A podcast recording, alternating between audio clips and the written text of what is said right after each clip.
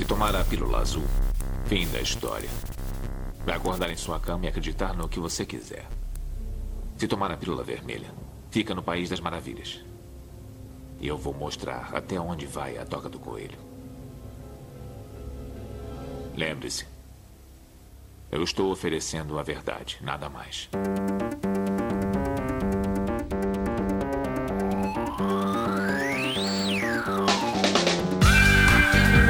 Magicando. Praise the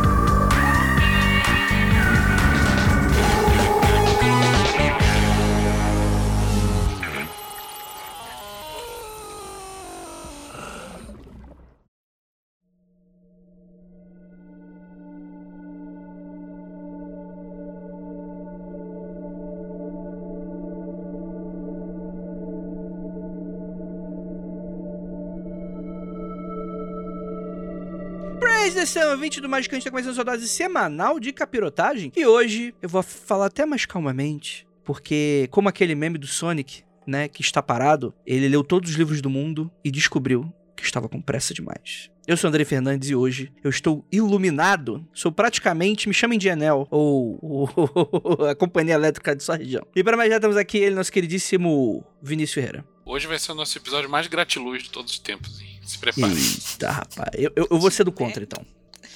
Começou cedo. E temos aquela nossa queridíssima Ananda. Ah, claro, né? A pessoa chamada Ananda é a primeira pra falar sobre episódios de iluminação. E temos nosso queridíssimo Marcos Keller. Eu vou te falar que alcançar a iluminação, ou no mínimo buscar a iluminação, é fácil. O que atrapalha é o bando de filha da puta que tem no caminho do mundo, e aí dificulta um pouco, né? Tem uma história sobre essa, vou comentar logo depois de recadinhos. E temos aqui nossa queridíssima Lívia Andrade, que apesar da luz interna ter se apagado, ela ainda continua funcionando. Porra, você ouviu o que eu ia dizer, Andrei. eu vou ficar em silêncio, porque talvez a minha. Ou, ou você já está iluminado, ou eu já estou iluminado. Alguém está fazendo transmimento de pensação. A Lívia funciona com energia eólica. É, funciona álcool, rapaz. Inclusive, deixa eu aproveitar que você falou essa frase maravilhosa pra Lívia Andrade, e eu, tal qual a Sasha, sou alfabetizado em inglês, me lembrou sobre o episódio Inner Light do Star Trek Next Generation, um dos melhores episódios de- do mundo todo. Ouçam, procuram saber e ver. É isso aí. É, se é Star Trek, eu, tô, eu sou contra. Não, não tem, não tem um sabre de luz, não tem uma força rolando, não tem uns bereguedum. É uns caras dentro de uma Star Trek, nave. se for, se for depois do JJ, tá legal, hein? Você sabe o que me dá raiva no Star Trek do JJ? que eu tenho astigmatismo. Então, tipo, tudo que eu vejo com luz é, a- é aquele salão da Enterprise, tá ligado? Que tem sempre um brilhinho em algum lugar, um Aqueles flarezinho flare, na tela, flare. assim. Puta, a minha vida é ver isso, então me irrita quando eu vou ver o filme e, tipo, eu vejo isso amplificado no filme, assim, então... Se Minha vida já, já é com flare do É. JJ. Minha vida já é dirigida pelo JJ. Eu não quero mais JJ, não. Duas coisas que eu tenho na minha vida por causa da visão, que é o flare do JJ Universe, do, do Star Trek, e, a, e os cantos torto o Tim Burton. Sabe aqueles cantos do, do, do Tim Burton, assim, tudo meio torto? Eu tenho aquilo também, acho que isso é uma miopia. Aí, tipo, junto os É, dois e fica um mundo distorção muito interessante. Puta, É. mas isso aí é um problema mental teu fortíssimo, assim, né? Que não- você vê um flare na minha cara aqui? Vejo, ele brilha na tua careca, inclusive, e eu acho muito legal nesse momento. Eu tô vendo Deve flare também. É é minha câmera, é a posição da câmera. Esse feixe de luz no, no Vinícius é quase um amanhecer do estúdio Ghibli, assim, ó. É, imagina que ele tá tipo um Zordon. Que a lâmpada tá aqui, ó. E afinal de contas, magia e iluminação. A busca do mago implacável é a sua iluminação? É a sua transcendência? São coisas parecidas? A gente vai descobrir logo depois de recadinhos e a gente já volta.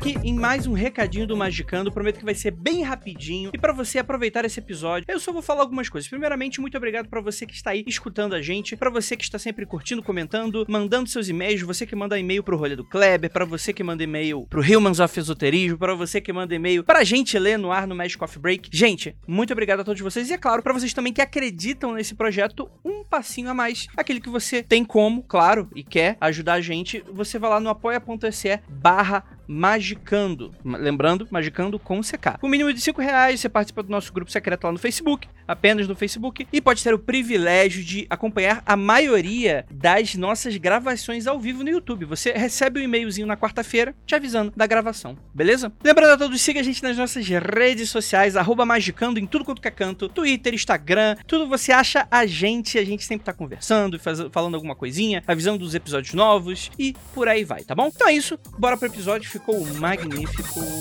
Bora lá.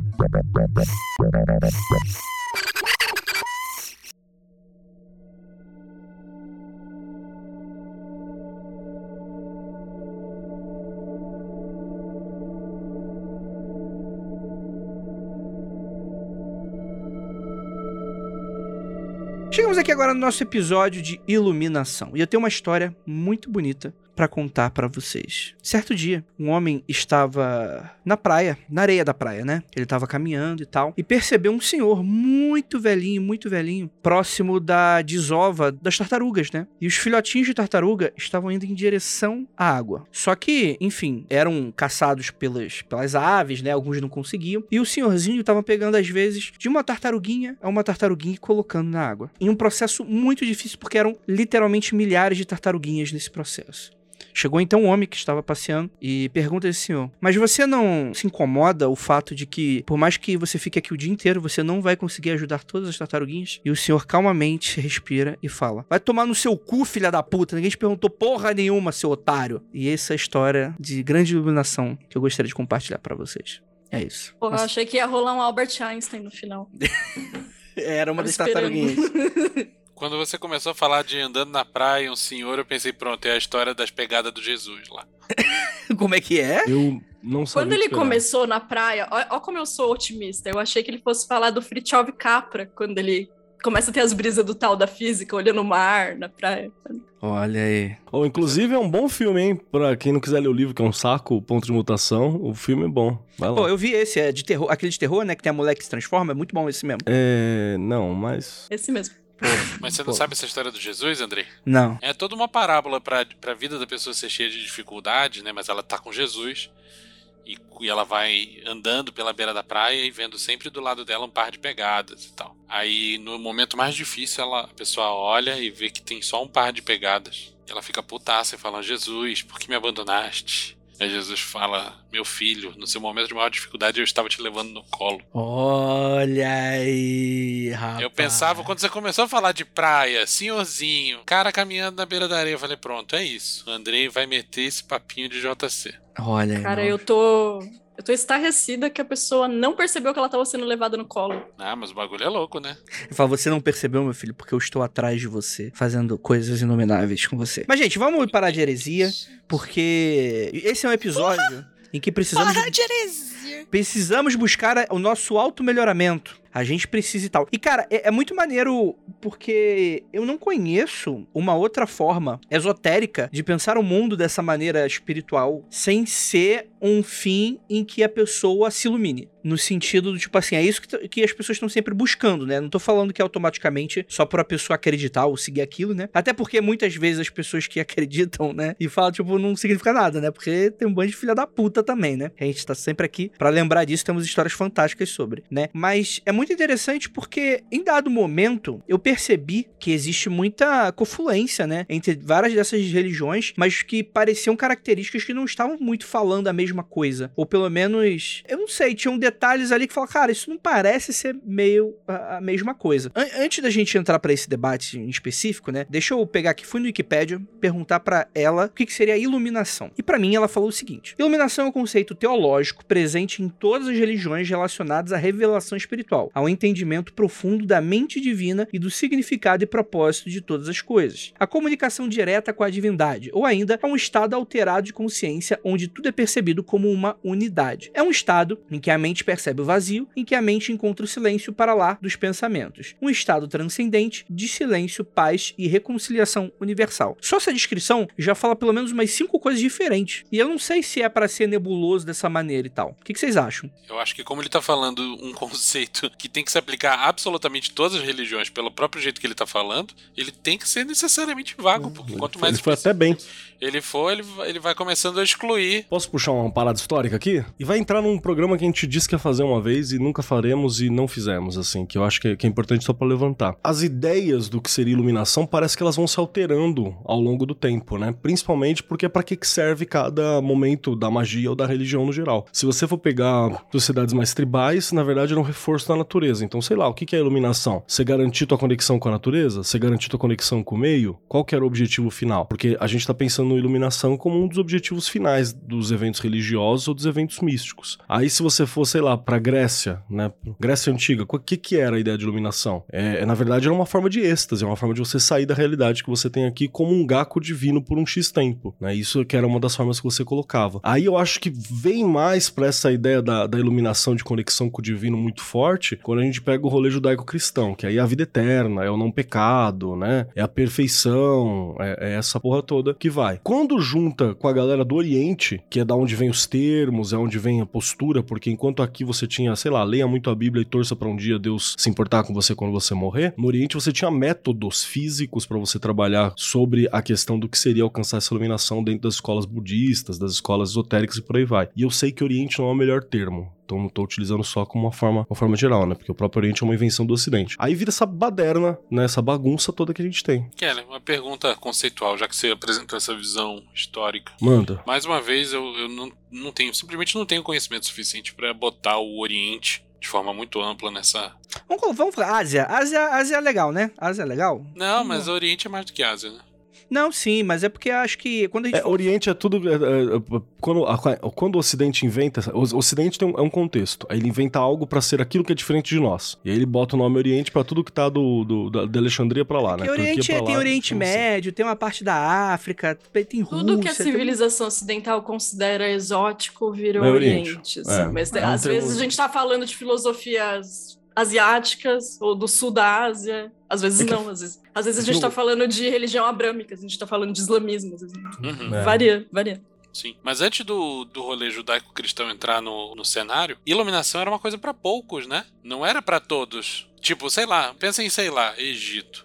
O cidadão comum tinha esperança de alcançar a iluminação, isso era uma coisa reservada aos sacerdotes e faraós. Mesma coisa Grécia. sa- Se você não é um sacerdote, se você não, não tem um, um, um trabalho divino, né? um- uma coisa devocional tal, você não deve esperar. Talvez você alcance o êxtase do vinho lá, loucão, né? Numa festa. Ou num, num determinado festival você consiga ter um- uma experiência Mas não era uma preocupação diária, né? religiosa. Mas não era uma coisa almejada pelo, pelo povo, né? Aí quando você bota a vida eterna no bagulho tal, e uma possibilidade de um pós-vida em comunhão com o divino, aí, aí você tá entregando pra geral? Como é que é isso? Vinícius, também não é hoje em dia, não é. O, o, o cara tá preocupado que, o- que, com o salário cair no final do mês. O pessoal não tá pensando em iluminação. Negativo, negativo. Se a pessoa não tá pensando em iluminação, a pessoa não tá vivendo a experiência religiosa. Eu Hum. acho que assim, a gente pode dividir al- alguns, falando de religiões, espiritualidade, bibibi, bobobó. Alguns têm um conceito mais amplo de iluminação, que é aquela coisa de vida inteira e não sei o quê. Mas eu acho que outras crenças têm uma visão, como é que eu posso colocar? De uma iluminação mais por etapas, sabe? De uma coisa mais dia a dia, de pequenas iluminações que, sei lá, podem ser até chegar lá, sabe? Mas não é o grande objetivo da porra toda. Eu quero, quero, quero escutar o- a resposta do Kelly e eu quero entrar num, num ponto bem crucial do que vocês estão discutindo aí.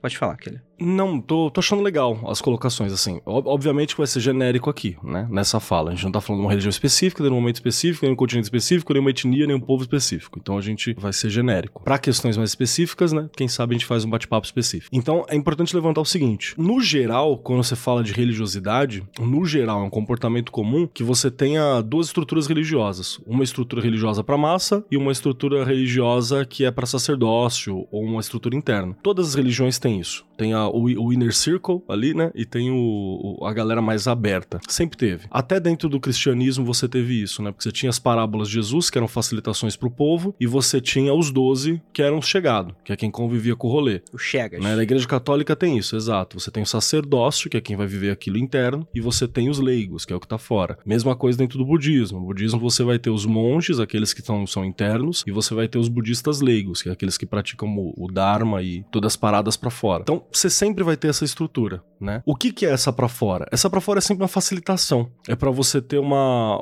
você tem você tem dogmas para facilitar lidar com isso. É tipo o rolê que todo mundo deve ter conversado um dia com algum padre quando você é criança, tá fazendo crisma, se alguém aqui se é que alguém aqui fez crisma. Que eu, eu não fiz, acho que a Nanda deve ter se, se fudido nessa, né? Parabéns, hein? Que egrégora de merda. e aí, o que que rola? Se, quem entrou nesse rolê da crise, em algum momento, a Nanda não deve ter sido uma criança rebelde. Ela deve ter olhado pro, pro padre e falado assim, por que que a gente adora uma imagem? Aí o padre olha para ela e fala assim, olha... Mas você sabe que não, cara? É mesmo? É, eu fui super. Eu minha mãe era catequista, essa... minha mãe sempre foi muito autoritária, né? Então, meu rolê era tipo, não, vamos fazer o bagulho, vamos pra igreja, vamos entender os logo, né? negócios. Né?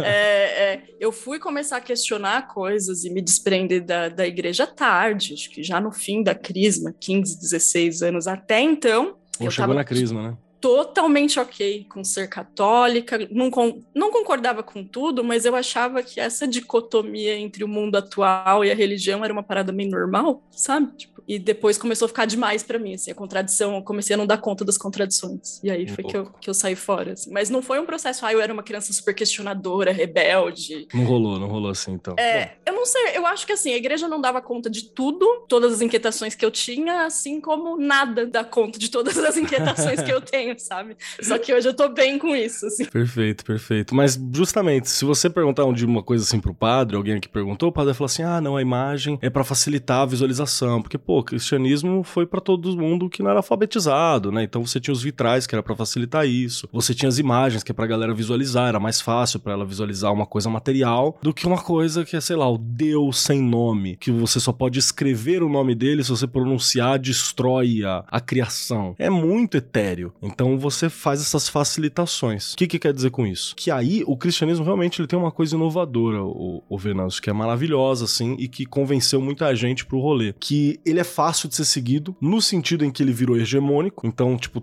nossos feriados laicos são os feriados cristãos, né? Então, tipo, você segue os feriados cristãos, quer queira, quer não. Ele virou hegemônico. E o outro que ele prometia que tudo tava legal se estivesse na mão de Deus. E é isso aí. Você vai morrer, a iluminação um dia vai chegar quando você morrer. Você não tem muito o que fazer. Essa é a minha né, dúvida. Dia a. Por exemplo, quando você pega. Não, não lembro se é São Tomás de Aquino, etc. Qual foi aquele que construiu a, aquela imagética do céu quando a pessoa morreu, o paraíso? Tem um. Tem um... O Cidade de Deus, Cidade dos Homens? É, Santo isso Agostinho, aí. né? Santo Agostinho, Santo isso. Agostinho. Desculpa. Tô, é, desculpa, gente. Eu, eu, não, eu não sou cristão, isso aí é com vocês. Mas a iluminação, para mim, ele é um. tem um contexto muito amplo, né? A iluminação pro cristão, talvez não da maneira como as outras religiões vão entender, mas ela é a iluminação? Tipo assim, cheguei aqui. E, e, tipo, e toda iluminação é cheguei até aqui, esse é o ponto. O que, que é iluminação? Tipo, e eu sei que é uma pergunta muito merda, né? Porque eu acho que cada religião vai responder de uma maneira. Mas a iluminação pro cristianismo, então, é isso. Não é o êxtase. É não, o, o êxtase é, o... é um brinde. O êxtase do cristianismo é uma parada que vem com, a, com, a, com, com os protestantes. Esse negócio que você tem do pentecostalismo, tá ligado? Que é você viver aquele êxtase, falar em línguas, essa porra toda, isso aí é agora. Isso aí é século XX. Inclusive, tem várias correntes de cristianismo que condenam isso demais. É.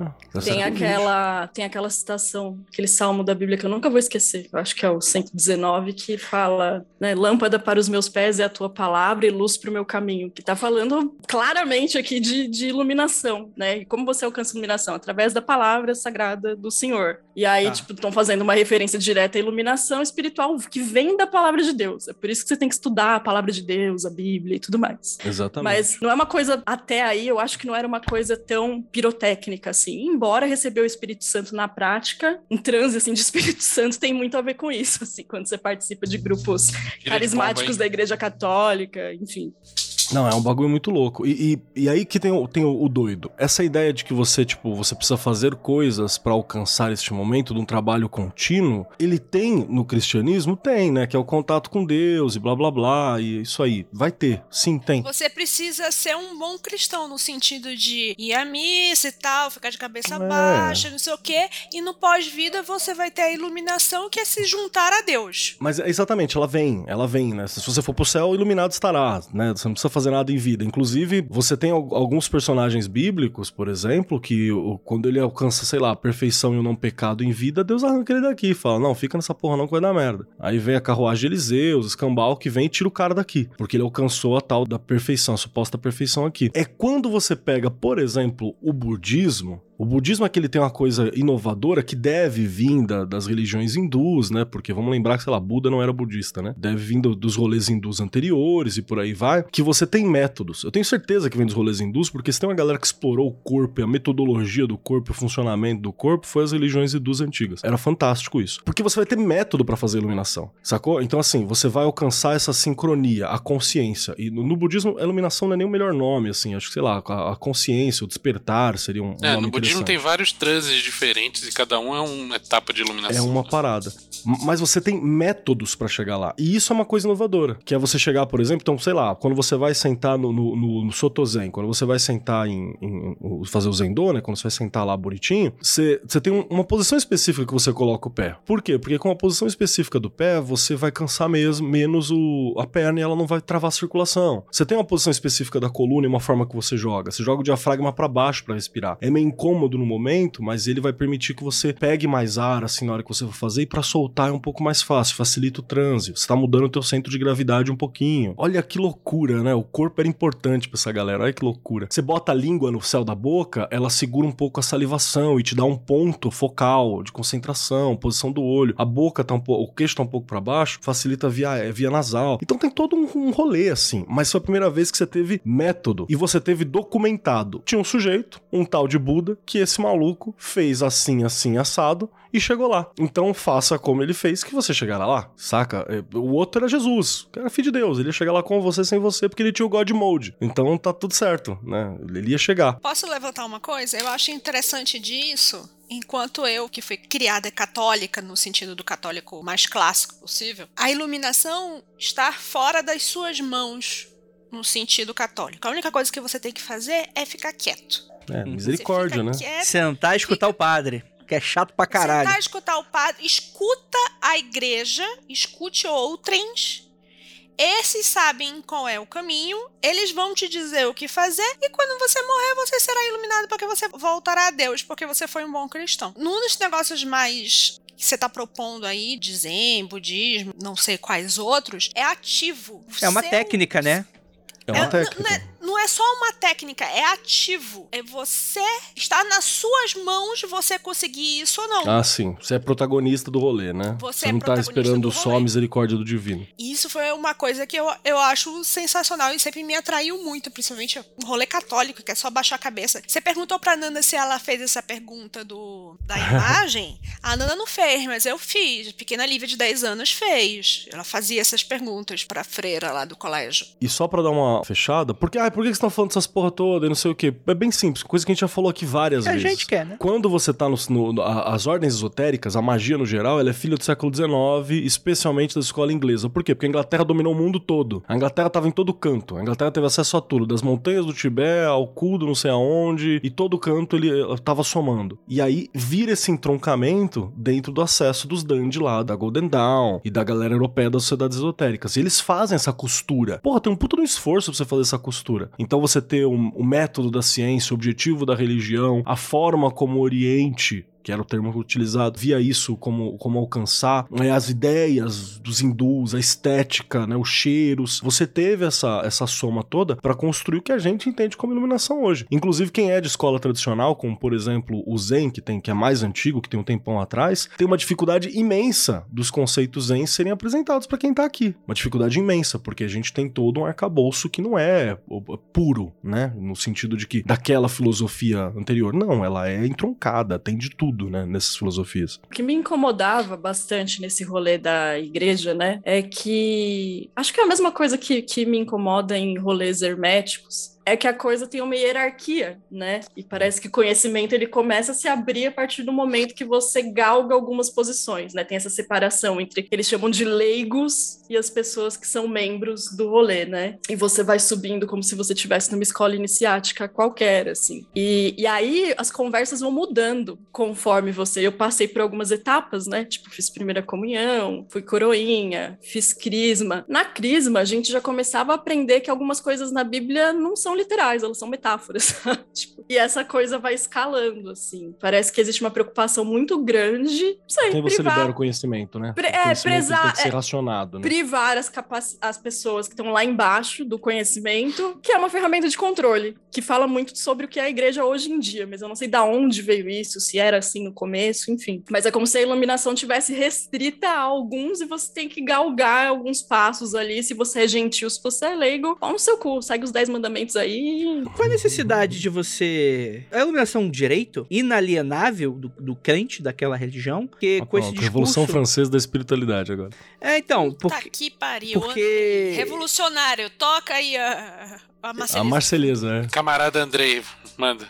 É. Não, mas porque isso que a Nanda falou é extremamente relevante, né? A iluminação é pra poucos, né? É. Sabe- nesse sentido. Sabe por que ele é pra poucos? A Nanda matou, a, a Lívia matou e o Vinícius já apontou também. Ela é pra poucos por causa da pirâmide de Maslow, entendeu? Por isso que ela é pra poucos hoje em dia. Ela é pra poucos porque até dentro do esoterismo mesmo, se você for procurar, dica esotérica quem, pra quem nunca participou de ordem em porra nenhuma, de, de, de cunho cabalista, hermético, escambau. Você tem os quatro mundos, né? Principal que eu não vou chamar os Atsilut, Briá, Asiá e o escambau pra vocês. Você tem o mundo da matéria embaixo, que é terra. Você tem em seguida o mundo do ar, né? Que é o racional. Aí você tem água, que é o emocional. E lá em cima o fogo, que é o espiritual. Migão, tem uma ordem aqui, que é pra você poder conseguir alcançar o espiritual bem. Primeiro, você tem que estar com as contas em dia no seu, e alimentado, sacou? Você tem que ter o, o- o mínimo da- do, do funcional da matéria. Então é muito doido que. Porque é difícil, cara. Você vai ter preocupação espiritual com fome, cara. É complicado. Aí o espiritual vira ferramenta de controle, não vira uma ferramenta de exploração, né? Então é. Tem que estar com isso aqui resolvido. Você tem que ser minimamente alfabetizado no sentido de ter um raciocínio da, so- sobre aquela matéria. Porque senão você vai ser controlado, você vai pirar. Você tem que. chama molhar, né? Você tem que deixar a sensação para que o racional não fique cego, não fique um racional imbecil, uma letra morta. Então você tem que ter o emocional, você tem que ter a relação com o outro. Tendo isso, aí você vai pro espiritual. É essa que é a discussão que a galera sempre fez. Então por que, que a espiritualidade não é para todos? Porque não tem um prato de comida na casa de cada um. Assim que a cultura também não é para todos, né? Porque não tem um prato de comida na casa de cada um. Especialmente atualmente, a gente tem, sei lá, 30% da população, mais quase 40% da população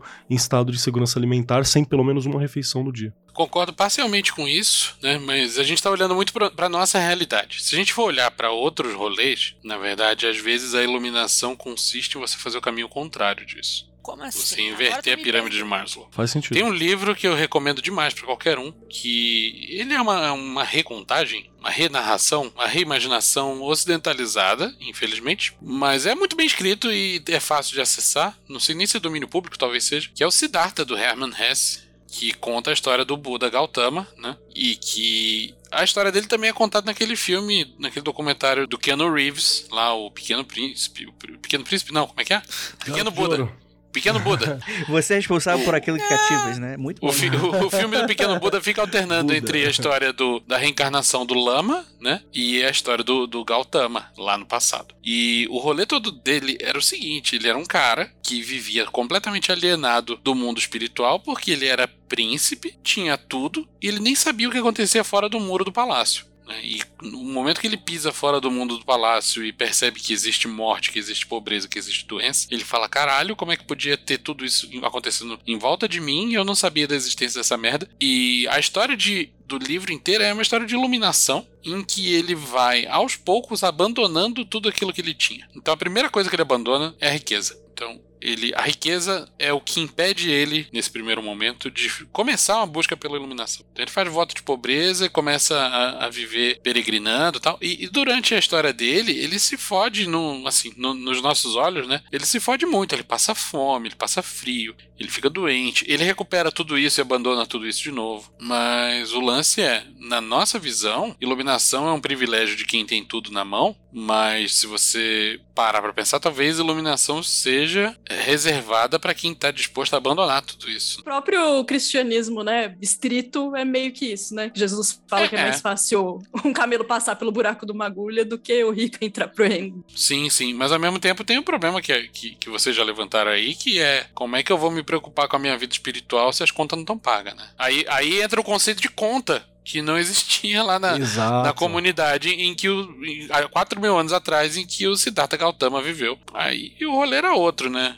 Exatamente. Se você for conversar hoje, por exemplo, com algum, algum qualquer qualquer rolê budista, exceto a própria Índia, que a Índia é uma parada que você tem que sentar e entender, assim. Como eu sempre brinco aqui que tudo da Turquia pra lá você tem que tentar, tem que ter um outro olhar, né? A, a- a Índia é, é um- é uma outra epistemologia específica também e por aí vai. Mas justamente a gente não tinha um capitalismo global, você não tinha sociedade como a gente tá, você tinha os tratos, por exemplo, de que se alguém chegasse à sua casa, em várias sociedades dessas sociedades mais antigas, você tinha o trato de hospitalidade. Especialmente no Oriente Médio, por exemplo, no Oriente Próximo, você tem sempre o trato de hospitalidade. Então por que que muita gente às vezes não morria de fome, tá ligado? Porque você sempre tinha aquela de dividir o pão, de ter um trato local, era menos gente, quando alguém passava fome era o perrengue de todo mundo, você tinha uma cidade um pouco mais comunal em algumas situações. Mas hoje, por exemplo, E, sei lá. e existia você- também o, o, o conceito de você ajudar a pessoa que tá fazendo uma peregrinação monástica, né? Então, esse cara, ele abandonava tudo, mas com alguma certeza de que o arrozinho no fim do dia ele ia conseguir, saca? Exatamente, a Índia tem isso ainda, e por exemplo, você tem, sei lá, quando você vai participar de um sesshin, né, de um, um retiro budista, você paga em dinheiro. Vou pagar em gratidão pro monge, o monge vai dar um tapa na sua cara, metafórico. Você paga em dinheiro que é a sua estadia lá. Ou se você não tiver dinheiro, você pode fechar pra pagar por trabalho. Só que mesmo pagar por trabalho, ainda é pra um número limitado de pessoas.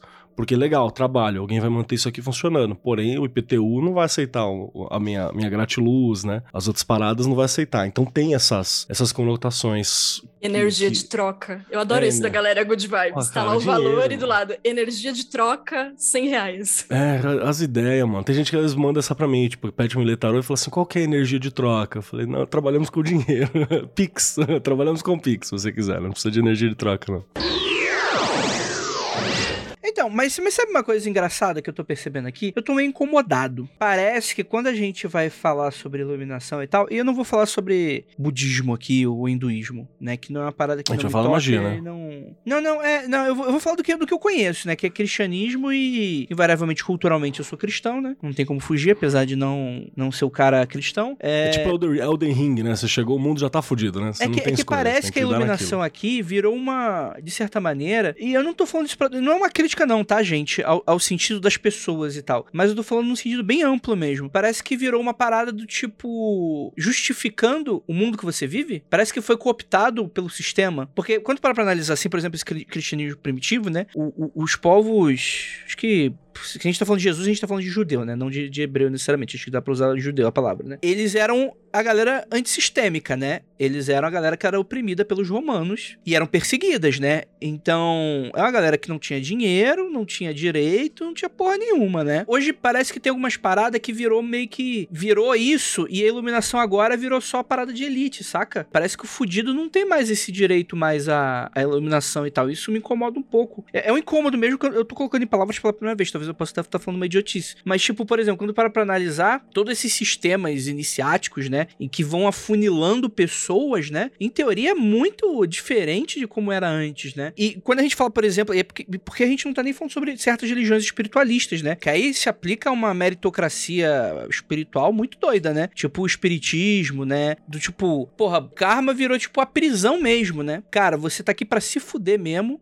Eu não sei, eu não sei. Tá fazendo sentido o que eu tô falando? Me parece meio esquisito Não, pra, da pra maneira mim como tá, tá. mas é que eu acho assim, é que existem essas definições diferentes, igual eu tinha falado lá no começo. Existe um conceito de iluminação, isso é uma interpretação, né? Vendo essas religiões, essas crenças asiáticas, tipo zen, budismo, hinduísmo e tal. Parece que é uma coisa mais ampla, parece que é o objetivo final, parece que você vai se despir de todas as paixões terrenas, etc e tal, e vai atingir aquele plano, né? Parece uma coisa mais definitiva. Mas em contrapartida, quando você começa a observar outros lugares, parece que a noção de iluminação é uma compreensão mais menor, não no sentido de demérito, sabe? De falar que é menor porque é menos coisa. Mas não é épico, Mas né? uma- Não é tran... É uma coisa mais do dia a dia, mais do cotidiano. Então eu acho que isso confunde a gente um pouco, sabe? Eu acho Boa. que todo mundo é capaz de alcançar compreensão. Seja ela qual for. Porque eu penso a iluminação assim, né? Você colocar luz sobre alguma coisa e compreender. E isso a gente vai dar muita volta aqui, porque não tem explicação racional.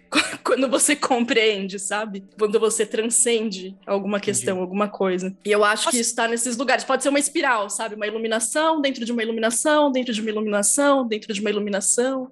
Até chegar numa iluminação bem pequenininha, assim. Tem dois tipos de iluminação que estava nessa fala que você colocou aí da Wikipedia, que me lembra muito da história de dois tipos de felicidade. Todo mundo busca a felicidade com F maiúsculo, a iluminação com I maiúsculo, como se aquilo fosse um ponto final. É, eu cheguei existe, na né? iluminação e estou iluminada. Agora eu possuo luz própria e ando sobre as águas, entendeu? E tem nesse mesmo ao mesmo tempo que nessa fala que você falou da Wikipedia tinha pequenas iluminações que é o momento em que você compreende o momento em que tem é tipo uma sequência de pequenas felicidades você não existe a felicidade existe felicidades existem iluminações e lembra também o que a gente fala muito de, da gnose ah eu vou entrar em gnose eu vou ficar três dias em gnose. Vai lá, Champs, você vai ficar três dias iluminado enfiar o, minha torradeira, o cabo da minha torradeira no teu cu, só se for. Porque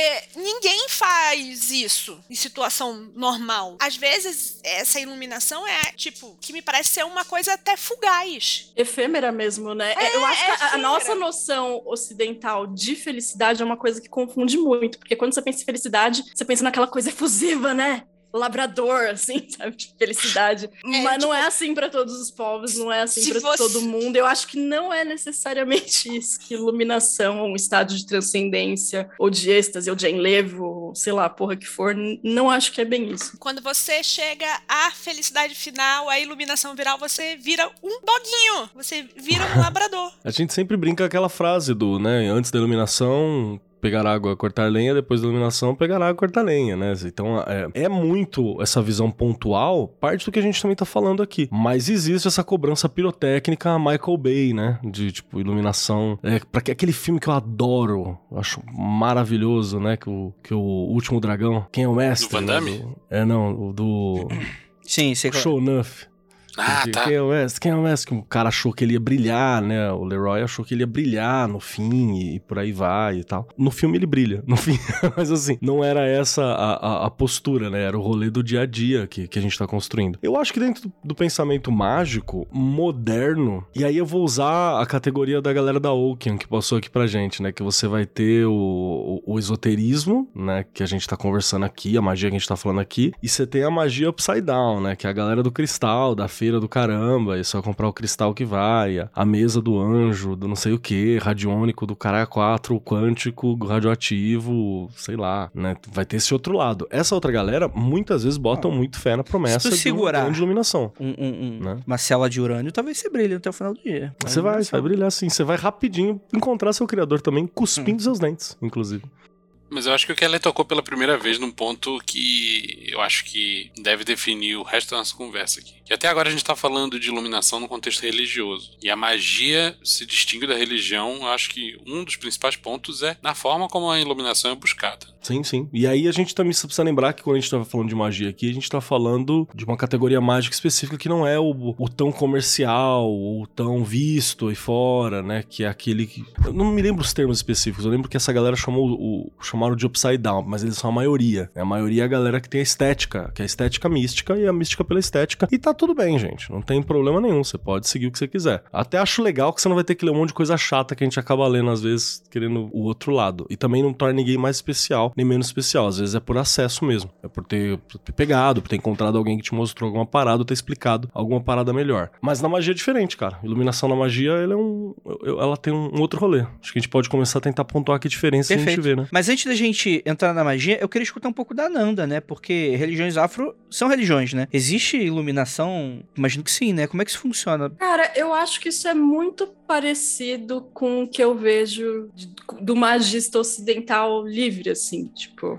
Acho que não tem essa coisa de que, nossa, a iluminação é o principal objetivo do magista. Mas que isso nada mais é do que investir em autoconhecimento, sabe? Tipo, de autoaperfeiçoamento, no sentido holístico, igual o Keller colocou lá no começo, sabe? De cuidar bem das coisas que você vive, das coisas que você consome, das coisas que você se alimenta, do meio que você vive, e uma noção de coletivo e cuidar de todo mundo, sabe? Não tem muito essa skill transcendência, me livrei de tudo que é mundano, sabe? Muito pelo contrário, pelo contato que eu tenho com, com Ijexé Lagba e com tradição iorubá, a ideia não é transcender o que é mundano, não, mas meio que que se faz com isso, assim como pode ficar melhor para todo mundo. Que tem aquele rolê da urgência também, né? Tipo, acho que a gente não fala claramente sobre a, a iluminação ser o fim da gente enquanto magista, porque a gente tem esses outros problemas também para se preocupar, né? Comunidade, as famílias, enfim. Ananda, lembrando alguma coisa que você falou no episódio no passado, eu não me lembro nem o contexto que você falou, eu posso estar, inclusive, lembrando errado. É, mas pela sua tradição, você todo dia faz culto a Ori, né? Se isso não é iluminação, eu não sei o que é. Mas entende que é uma, é uma coisa cotidiana, é uma coisa sim, dia a dia. Não, não tem, o fim não é distante, sabe? Eu não tô fazendo isso pra, sei uhum. lá, digievoluir, alcançar não. uma parada lá atrás. É uma, é uma automanutenção que é holística. Você cuida do seu corpo, você cuida da sua alma, você cuida da sua cabeça, você cuida do que você assiste, você cuida do que você lê. Não existe culto de orixá individual, sabe? Foge da lógica você construir. Você pode fazer isso se você quiser faz os assentamentos de orixá e fica cultuando sozinho na sua casa, mas a ideia é que se construa realmente essa prática em grupo, em comunidade, enfim. Bom, mas se faz parte do seu caminho religioso todo dia fazer uma adoração à sua cabeça, porra, isso é iluminante demais, assim, é muito foda. E eu vou falar como faz diferença, cara, se acordar de manhã, botar a mão na cabeça, né? Porque eu tenho assentamento de oria, não é sempre que eu tô na minha casa, tô no Marcelos aqui, acordou, o despertador tocou, você põe a mão na cabeça, pelo menos relembra o que, que você tá tá fazendo aqui, sabe? Tipo, que, que eu tô fazendo mesmo? O que, que eu quero? Porra, o que, que eu tenho Porra, que fazer hoje? Você tá sabendo? Eu tô na merda, então. Porque eu não faço Boa, Então, ideia. Às vezes vale a pena você acordar de manhã, a hora que você joga uma água fria na sua cara, você lava o rosto, joga uma água na testa, para, mano, 30 segundos e pensa: puta, por que, que eu tô fazendo o que eu tô fazendo mesmo? O que, que eu quero hoje? Que, que, qual é o objetivo do dia de hoje? O que, que eu preciso fazer? O que, que eu vou fazer para chegar lá, sabe? Isso é sensacional, Ananda. Você tira do automático e te coloca de novo, aquele que, que a gente fala, de, deixa de ser NPC da sua vida, né? Mas te coloca num estado mental que te falou assim: ok, sou protagonista, o que é que eu quero mesmo? Porra, eu concordo com. É o básico, eu só que. Puta merda, é verdade, eu existo, meu nome é Ananda, eu tô aqui, caralho, tem boleto, o que, que eu vou fazer hoje? Sabe? Tipo. É, mas eu concordo com o Vinícius. Se isso não é iluminação, puta merda.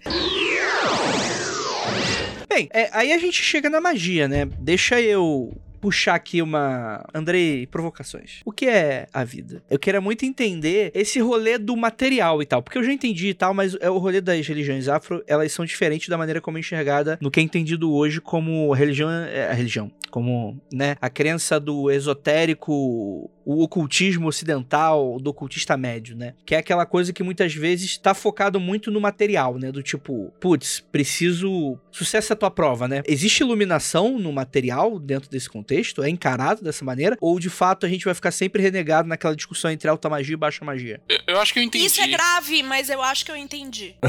é mais demérito meu, então.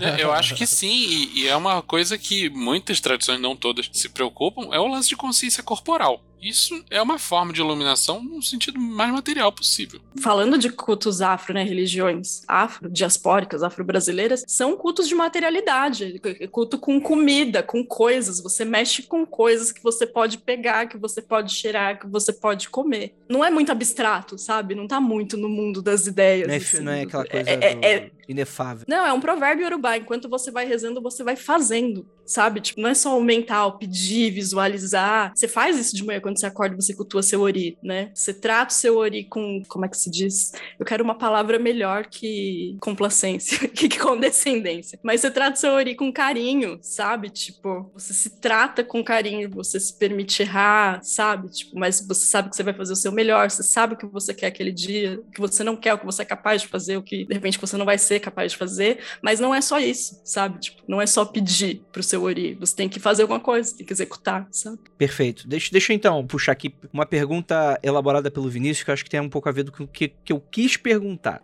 Né? Tradição esotérica ocidental clássica tratava só de iluminação ou usava um verniz de iluminação para chegar também a objetivos mundanos? Hum, tá, agora entendi. Tratava de iluminação para chegar a objetivos mundanos, com certeza. Com certeza, sim.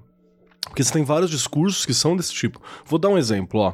Eu tô. Eu sempre estudo tarô há muito tempo, todo mundo sabe, né? Por aí vai. Existe uma ideia muito louca, a galera fala assim: ah, não, você na ordem tem que fazer o seu tarô, porque chega um momento que você precisa refletir, e a galera dá uma piração intelectual em cima do fazer o próprio tarô, né? Ah, não sei o que, porque tem uma piração e o caralho é quatro. Não, é, a questão é bem simples. Não havia tarôs populares à venda. Se você quisesse ter um tarô, você teria que fazer o seu tarô. É isso. É por isso que você fazia o seu tarô. Não era porque você tem que visualizar e escambau e tal. Essa é a materialidade. Então, quando você estuda história do esoterismo no geral, Aquele conselho que eu sempre falo: você tem o que a galera fala, o que é o verniz espiritual, a história especulativa do esoterismo ocidental, e você tem a probabilidade material do rolê. Então, o livro, né, vai descrever o seguinte: você tem lá o Liberty da Golden Dawn, por exemplo. Liberty é um livro de tarô que tem várias imagens assim que elas são elas são piradas. Então, imagine a rainha de paus num trono de chama segurando uma pantera com um cetro que é o próprio fogo, em volta delas labaredas e o cara quatro. Você tinha uma imagem mental muito forte. Por quê? Pra para você poder decorar a imagem na tua cabeça. E se você quisesse, você teria que fazer o seu tarô desenhando a sua forma que você não poderia comprar. Aí você tem os dois lados. Você tem o lado que vai discursar que isso faz parte da dificuldade, faz parte para desenvolver espiritualidade, e você tem a verdade que ou você faz desse jeito ou não tem outro jeito de ser feito, porque essa é o que a materialidade tá, tá propondo. Então, na minha opinião sincera, muitas vezes você tinha o verniz de iluminação sim para alcançar as coisas mundanas mais simples que você precisa alcançar. Porque, por exemplo, tipo, sei lá, criatividade, saca? Que é uma coisa coisa que vai lidar com o mundo atual. Autoridade é uma parada muito louca também, que é outra coisa que eu acho muito legal que as religiões de matriz africanas, as religiões diaspóricas colocam muito bem. Sei lá, no dia a dia, você tá lá, você é só um cara, você é só um professor. Quando eu tenho a chance de pertencer ao Ilê, não, eu tenho uma comunidade, cara. Por alguns momentos ali, eu tô em contato com uma divindade, manjou? Tô reconstruindo uma, uma, uma outra realidade. Eu tenho uma vivência que seria arrancada de mim de qualquer outra maneira se eu vivesse só no mundo que tá, que tá presente, só no mundo que tá dado. Na hora que o mago tá pirando, falando com o infinito, fazendo o, o, sigilo e contatando Lilith ou qualquer outra divindade e tal, você tá indo além do teu trampo das 10 às 5 também, saca? Você tá dando significado para aquilo que você tá fazendo. Acho isso bonito também. Esse exemplo do tarô que ela deu é muito bom, mas vários procedimentos e rituais e tal da magia clássica do esoterismo ocidental são, no fim das contas, para conseguir coisas materiais e se disfarçam atrás de um, de um rolê de iluminação. Vou dar como exemplo, que a gente já falou várias vezes aqui em outros episódios, o Abramelin. O Abramelin é um, tem lá o filme Dark Song, não é sobre aquilo, no fim das contas. É um trabalho fodido que você passa de 6 a 18 meses enfiado dentro de uma porra de um lugar, não tão isolado quanto talvez você pense, mas você é, é um negócio trabalhoso pra cacete. E que, se você perguntar para algumas pessoas, elas vão dizer que o objetivo é você conseguir comunhão com seu anjo guardião, blá blá blá, aquela coisa. Mas no fim das contas, se você pegar o livro para olhar, conseguir contato com esse anjo é só metade do rolê. A outra metade é agora que você conseguiu, você se mostrou perante Deus que você é digno da graça dele e da atenção e etc e tal. A partir daí você tem o poder de comandar espíritos. Para desgraçar. E para que né? que você vai conseguir com, comandar essas porras dos espíritos se você já conversou com Deus, com anjo, com o caralho Para conseguir tesouro enterrado, para conseguir coisa material, saca? No fim das contas, o objetivo final é passar pela etapa do meio do caminho, que é conversar com o anjo, com Deus, o caralho, para depois é arrumar tesouro enterrado na mão dos espíritos. Então, no fim das contas, é tudo material, cara. Essa é a minha visão, tá? Posso estar errado, pode ser que na verdade o verdadeiro espiritualismo boreal seja puro de intenção, mas no fim das contas é tudo você se purifica e você se ilumina para conseguir o que você quer. Dentro da fala do Venâncio, tem uma coisa muito legal que dá para puxar. Que no fim das contas, todos esses sistemas, tipo os quatro mundos que eu falei aqui para vocês e tal, eles são sistematizações pra gente tentar entender as coisas. Porque na prática, os quatro mundos acontecem ao mesmo tempo, né? Na prática, a vida tem esse mau hábito de não seguir as regras de RPG que a gente propõe para ela. Então você fala, ah, primeiro eu vou conquistar isso, depois aquilo. Não, cara, na real você tá com o rolê todo. Você pensa nas, nas, nas esferas cabalistas, né? Ah, neste momento estou em Rod. Não, cara, é uma salada de fruta, é uma baderna mesmo. E é, e é assim que tem que ser. Então, não me admira, possa ter alguém aqui que venha falar e falar assim: não, tem o, a pureza boreal e tal, tal, tal, perene, por aí vai. Você acredita nisso?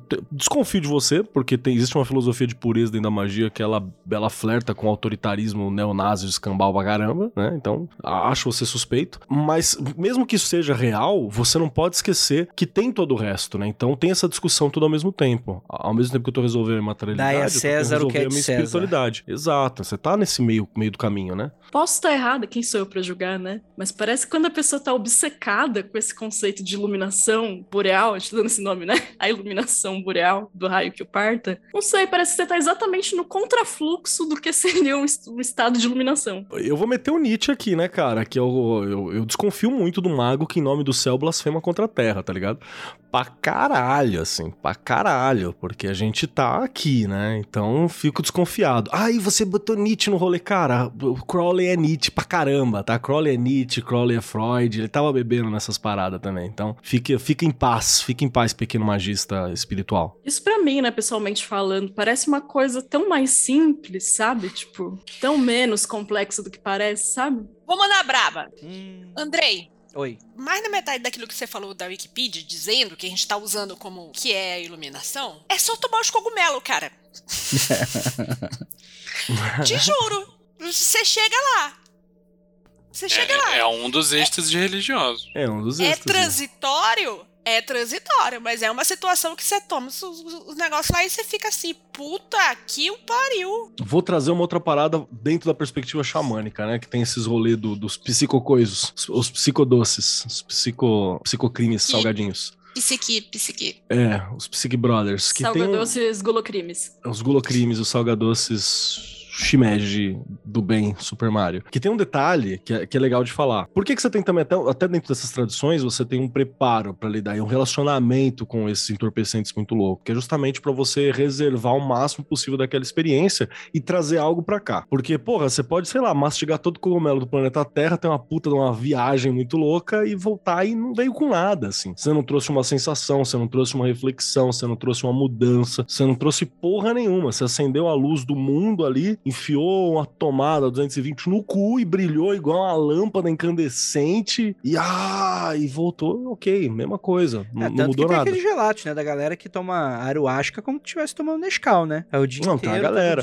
Eu vou, eu, eu vou dizer que assim, não, não fecho. Não, não, não fecho porque eu acho que é uma parada muito intensa. Mas, mas tem uma galera que faz isso, mas eu até entendo que ela tá tentando sincronizar ao longo do tempo, sacou? Tipo, eu tô explorando, vendo efeito, tentando sincronizar ao longo do tempo. Então eu acho que é um exagero. Eu acho que ainda é uma substância estranha pro corpo. Eu acho que é complexo. É eu falando, não sou ninguém. Mas eu entendo que ainda tem um método, saca? Então, alguns desses eu sei que ele ainda tá tentando fazer uma parada. Mas tem a galera que só quer a noia, né? Eu só quero sair. Eu só quero continuar saindo. Eu só quero continuar não vendo aqui, não estando aqui. E isso é problemático porque é um, um noia, porra. É um noia. Te falar da minha experiência. As últimas vezes que eu tomei o, o chazinho diferenciado, camomila do capeta, o- os bagulhos foram- que eu senti foram tão intensos, e isso sim eu posso dizer tranquilamente foi uma experiência de iluminação com efeitos duradouros, apesar do, da- do êxtase fudido ter sido na hora. Mas eu tô, eu tô numa vibe que eu, eu tô há cinco anos sem tomar essa porra, porque não tem motivo, saca? Processando Pra aquilo, que eu vou. inclusive, Não, né? por que, que eu vou tomar de novo? Fecho Exato. muito com o Vinícius. Eu acho que as poucas experiências que eu tive com, pensando nelas, eu falo, não preciso de mais, assim. Acho que acho que foi o suficiente. Não é porque eu tomei uma puta o lugar onde que eu eu tive fui uma é onde dá pra chegar, né? É, não, não preciso de mais, assim. Calma aí, E- você não vai e você- enfrentar um Brawl de novo? Não, cara, eu acho que você começa até, você começa até a entender por que, que as pessoas não ficam assim 100% do tempo, porque não dá conta, não, Não dá, não é pra Você- ficar você daquele tá jeito afogado, mesmo, cara, sabe? é. Tipo, Sabe o que me lembra? Lembra as histórias dos. do- eu não sei se são budas, como é que fala? As pessoas iluminadas, tem muitas histórias dessa de- dentro do budismo, não sei qual coisa, que escolhem, tipo assim, ah, cheguei lá e falei assim: não, vou ficar por aqui mesmo. Tem toda uma história que diz que fica aqui para ajudar os outros e tal, tereréu, mas. A real é que a alternativa é morrer, né? Não, sério. Você vai ficar pra, vi- pra sempre naquela situação? Isso não é condizente com a vida mundana como a gente conhece. Você não vai comer, você não vai se alimentar, não vai respirar direito. Mas ela tá falando, não, por exemplo, sei lá, o Dalai Lama. O Dalai Lama é um cara que alcançou a iluminação em determinado momento e ele continua aqui pra encaminhar até a última alma a iluminação. Acho que o Buda Shakyamuni também é esse rolê. É, tem Né? alguns budas que fazem isso. Eles chegam à conclusão e falam diz assim: ah, não, vou não. Vou ajudar o resto da humanidade, né? Eu vou depois só que todo mundo for.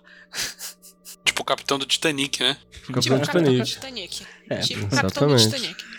Rapaz, tá bom.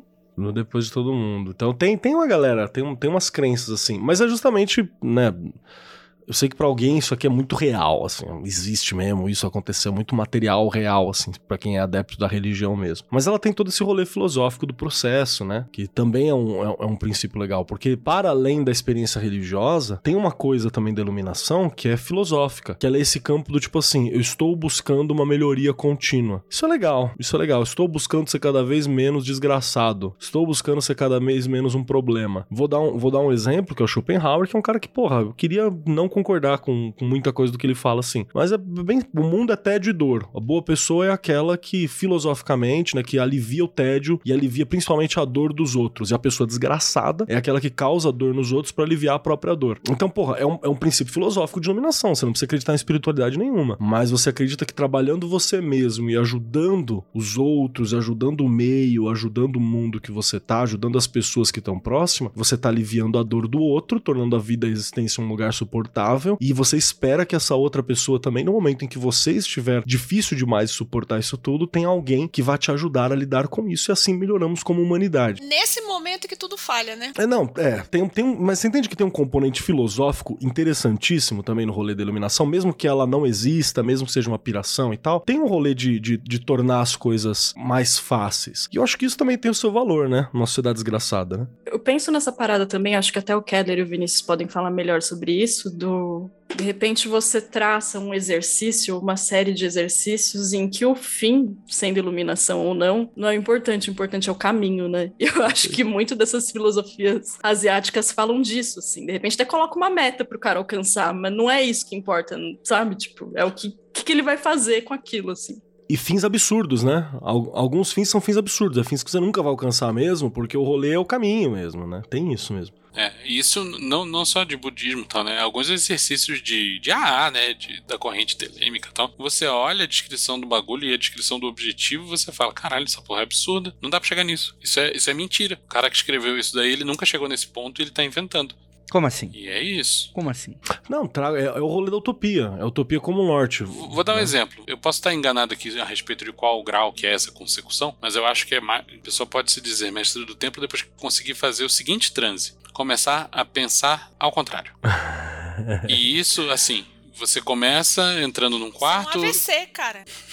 Você começa entrando num quarto e retraçando seus passos até o momento em que você entrou nele, saca? Aí você começa a expandir isso até o momento em que, sei lá, o momento que você acordou. Aí você tenta retraçar seus passos por uma semana depois por um mês, por um ano, depois você começa a retraçar até o momento que você era criança, depois até o momento que você nasceu, depois até antes de você ter nascido, e depois até antes dos seus pais terem nascido. E você começa a retraçar o tempo até você chegar na origem de tudo. E cara, como que isso pode ser verdadeiro, não é mesmo? No entanto, no entanto, de vez em quando você tem mais brisas e fala, caralho, eu entendi. E se você não tiver esse norte. Então, é, é isso que eu acho que tem muito de, de, de iluminação, de iluminações. É aquele nanosegundo em você fala, puta que pariu! Então, Para e o truque. Mundo, vou anotar isso que eu pensei. O truque é você tentar fazer esse nanosegundo virar 3 minutos. É, é, isso. Depois que você fizer ele virar 3 minutos, virar uma hora. E depois que você fizer ele virar uma hora, você conseguir, depois de voltar ao normal, ter uma memória clara de como foi aquilo. E bacana você conseguir causar esses, esses segundos com mais precisão. Assim, uhum. Vou fazer agora, né? É um rolê. Isso. Que, que isso deixe de ser acidental e passe a, a se tornar uma coisa que você pode, através de uma técnica, alcançar. Não, e tem que ser desafiador também, porque tem um outro rolê que, assim, é o metatexto das paradas, né? Que às vezes você tem o texto, você tem o metatexto. Vou, vou dar mais um exemplo, que parte da iluminação é você entender o metatexto de algumas coisas, como o Vinícius fez agora, né? O texto descreve o que você tem que fazer. Aí você entende o que tá na entrelinha daquele texto. Eu tive um rolê parecido com esse, lendo, relendo o, manual do, o mini manual do guerrilheiro urbano do Marighella, né? Porque você lê aquela, aquela porra lá, você tem que ser um Superman, tá ligado? Você é o cara que, que luta, que faz isso, que faz aquilo e tal. Aí lendo aquilo, você, você pega umas paradas. Que na real é um texto para falar que você tem que ficar alerta, é um texto que fala para você nunca se desligar, é um texto que fala para você se preparar muito, é um texto que tá definindo muito claro para você a diferença entre crime, né, contra o povo, contra a sociedade e, a, e uma ação contra o, o, o governo ditatorial. E principalmente, cara, é pro, sei lá, o adolescente excelente estudante que pegou aquilo na mão, olhar para aquilo e falar assim: caralho, talvez eu não consiga fazer isso. E ele começar a prestar atenção que talvez para um processo revolucionário ele não precisa ser um guerrilheiro. Ele tem outras coisas que ele pode fazer também. É para dar uma cortada logo na cara, assim, de uma galera que tá, que, que tá insegura, assim, entendeu? Ou que pode colocar a vida em risco à toa. Porque a gente também tá falando de um cara que era um poeta, que tinha uma preocupação e tal. Mas isso não tá no texto. Isso é metatexto. Isso pode até ser eu olhando o texto e vendo isso. Só que na hora que você olha para algo e você vê além dele, também não é um processo de iluminação que rolou? Também não é uma clareza de ideia que rolou? Também não é um entendimento que talvez não foi todo mundo que teve? Que rolou? Então é aí que tem que ficar a reflexão. Você tá tirando uma informação do nada ou do quase nada, né? Vamos lá. O magista que busca iluminação está num estado maior de evolução do que quem diz não se importar com isso? Pergunta de mandada pelo nosso ouvinte Vinícius Ferreira. Está num estado maior de alimentação, de Conta de paga. espírito, de conta paga. Deve ser herdeiro, pessoa- fez concurso pra ser herdeiro, isso aí. Não, signi- não significa que se você não estiver com tudo isso, você não pode ir atrás da iluminação. Você pode ir mesmo com os boletos faltando pagar. A pergunta é: dois magistas, dois irmãos gêmeos, filhos dos mesmos pais, moram com os pais. Olha só que vida boa, tá com a vida ganha. Cheio de dinheiro na conta, com as contas pagas, já terminaram a faculdade. Fizeram não tem que trabalhar, tá todo mundo com a vida tranquila. E um deles só, só tá preocupado com iluminação e se tornar uma pessoa melhor e conseguir ter uma consciência cósmica, o caralho é quatro. E o outro tá preocupado em tocar punheta pra sigilo. Um é mais evoluído que o outro? Essa é a pergunta. Eu acho que dá pra Bom, dividir. em- A minha concepção é que os dois são ricos, né? Dá pra você dividir em camadas aí. A minha concepção é que depende. O cara que tá tocando punheta é com objetivo, tipo assim, foda-se iluminação, não sei o que tem do outro lado, não me importa com isso, que me importa com o que, o agora, o material. Droga, tal. sexo e rock and roll. Droga e sexo em rock and roll é diferente de você estar preocupado Não, tá tocando material. punheta pra conseguir droga, sexo e rock and roll. Isso é material A dele. pessoa, aí já é. o- o- esse cara é pedestre. E é ri- só rico, como diz a, a- a Ananda. O fato de querer. Então você acha que o outro é mais evoluído? Não, eu acho que esse é mais merda.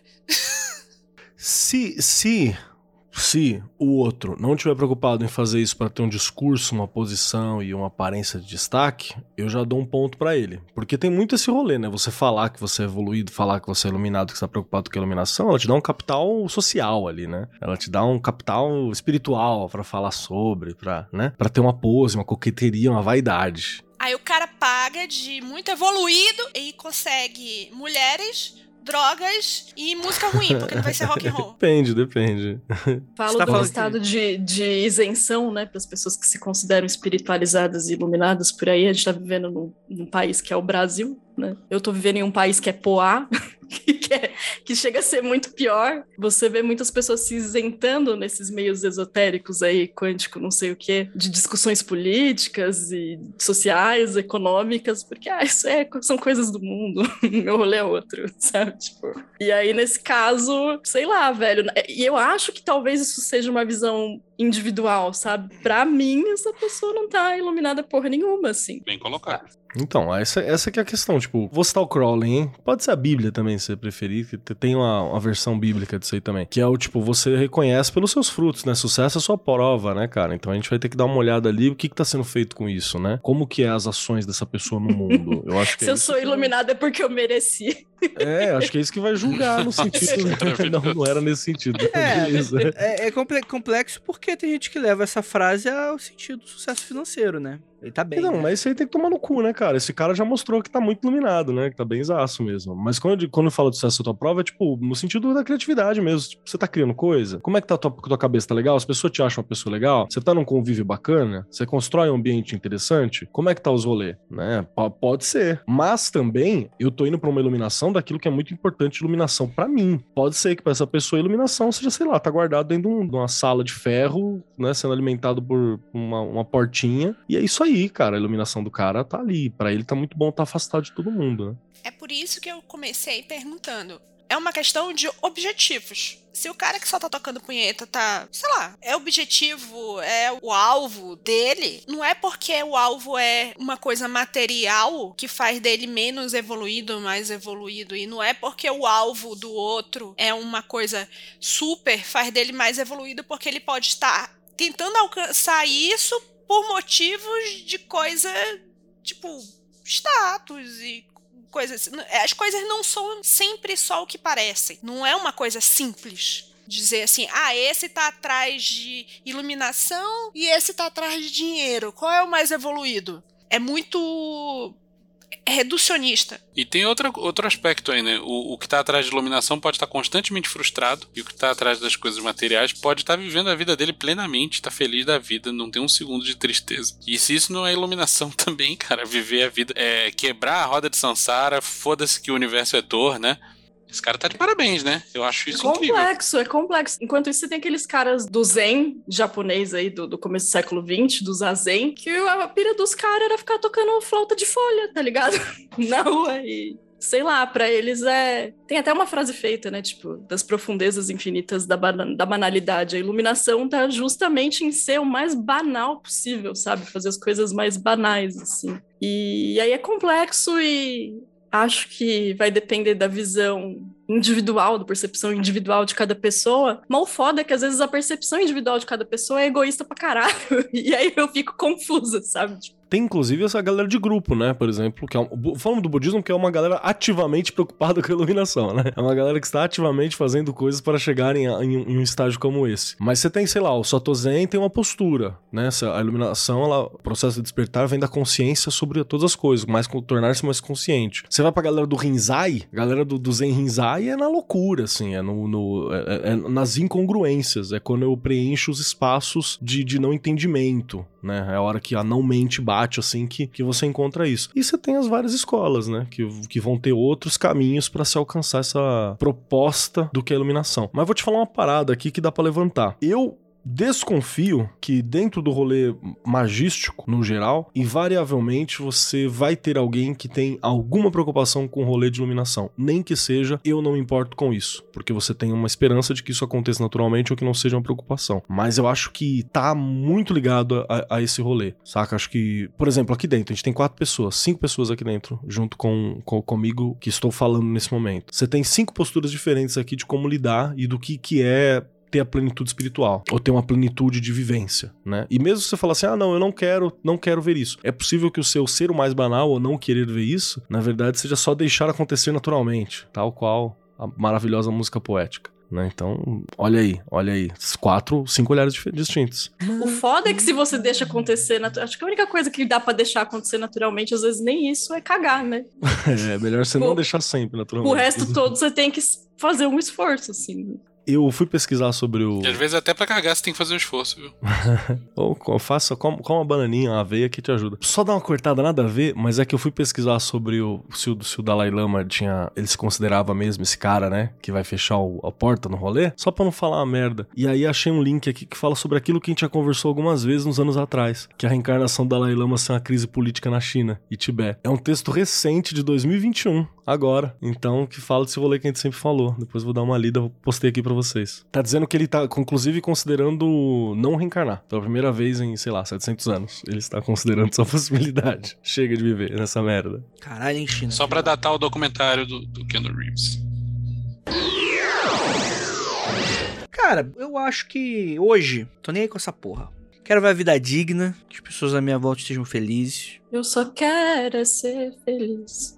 Anda tranquilamente na favela onde eu nasci. Funk clássico, carioca. É, isso é problema para vocês? Não. A, a, sua concepção de iluminação? Cara, eu não dou Alguém tem problema comigo? Fala agora. Mas Exatamente. o problema, pra, pra, vocês encarariam essa atitude como um problema? Então, eu acho que, que não tem problema nenhum porque você não se considera magista. Então, Mas você eu acha acho que, que a é pessoa que tem a pretensão de se chamar magista, tá, tá, tá, só o magão implacável, eu acho que essa pessoa deve ter, no mínimo, uma concepção do que é grande obra, do que é grande obra para ela, e deve, no mínimo, fazer alguma coisa, mesmo que seja passo de formiga nessa, nessa direção. Eu tenho um problema com isso aí. Tenho um problema vai que lá, vai mais ou menos no, no caminho do, do que o Vinícius falou, mas vai ter uma modificação. E eu vou te situar por quê, tá ligado? Te situar por quê. Eu acho que se você não tiver uma postura, um objetivo etéreo, um norte, um norte desse. desse notem que eu comecei com eu acho. Esse norte que a gente falou, hipotético, né? Que você vai atrás, utópico muitas vezes, a vida te draga, sacou? E ela te draga mesmo que você nem vê, assim. Ela draga mesmo. Então, tipo assim, sei lá, se eu for ter uma preocupação de só, ah, não, eu quero só ganhar dinheiro e viver bem. Eu. não Isso é muito vago. Não tenho uma concepção de, de viver bem, não tenho uma concepção de quanto dinheiro, não tenho uma concepção do que eu faria para alcançar isso. Eu acho que para mim o problema é tipo, ai, beleza, eu só quero ganhar dinheiro e viver bem. Aí quando você ganha dinheiro e vive bem, e daí? Eu, então, E, eu, eu, e agora? norte. E Exato. depois? E, e eu vou puxar uma outra questão. Eu acho que muito magista morre no meio do caminho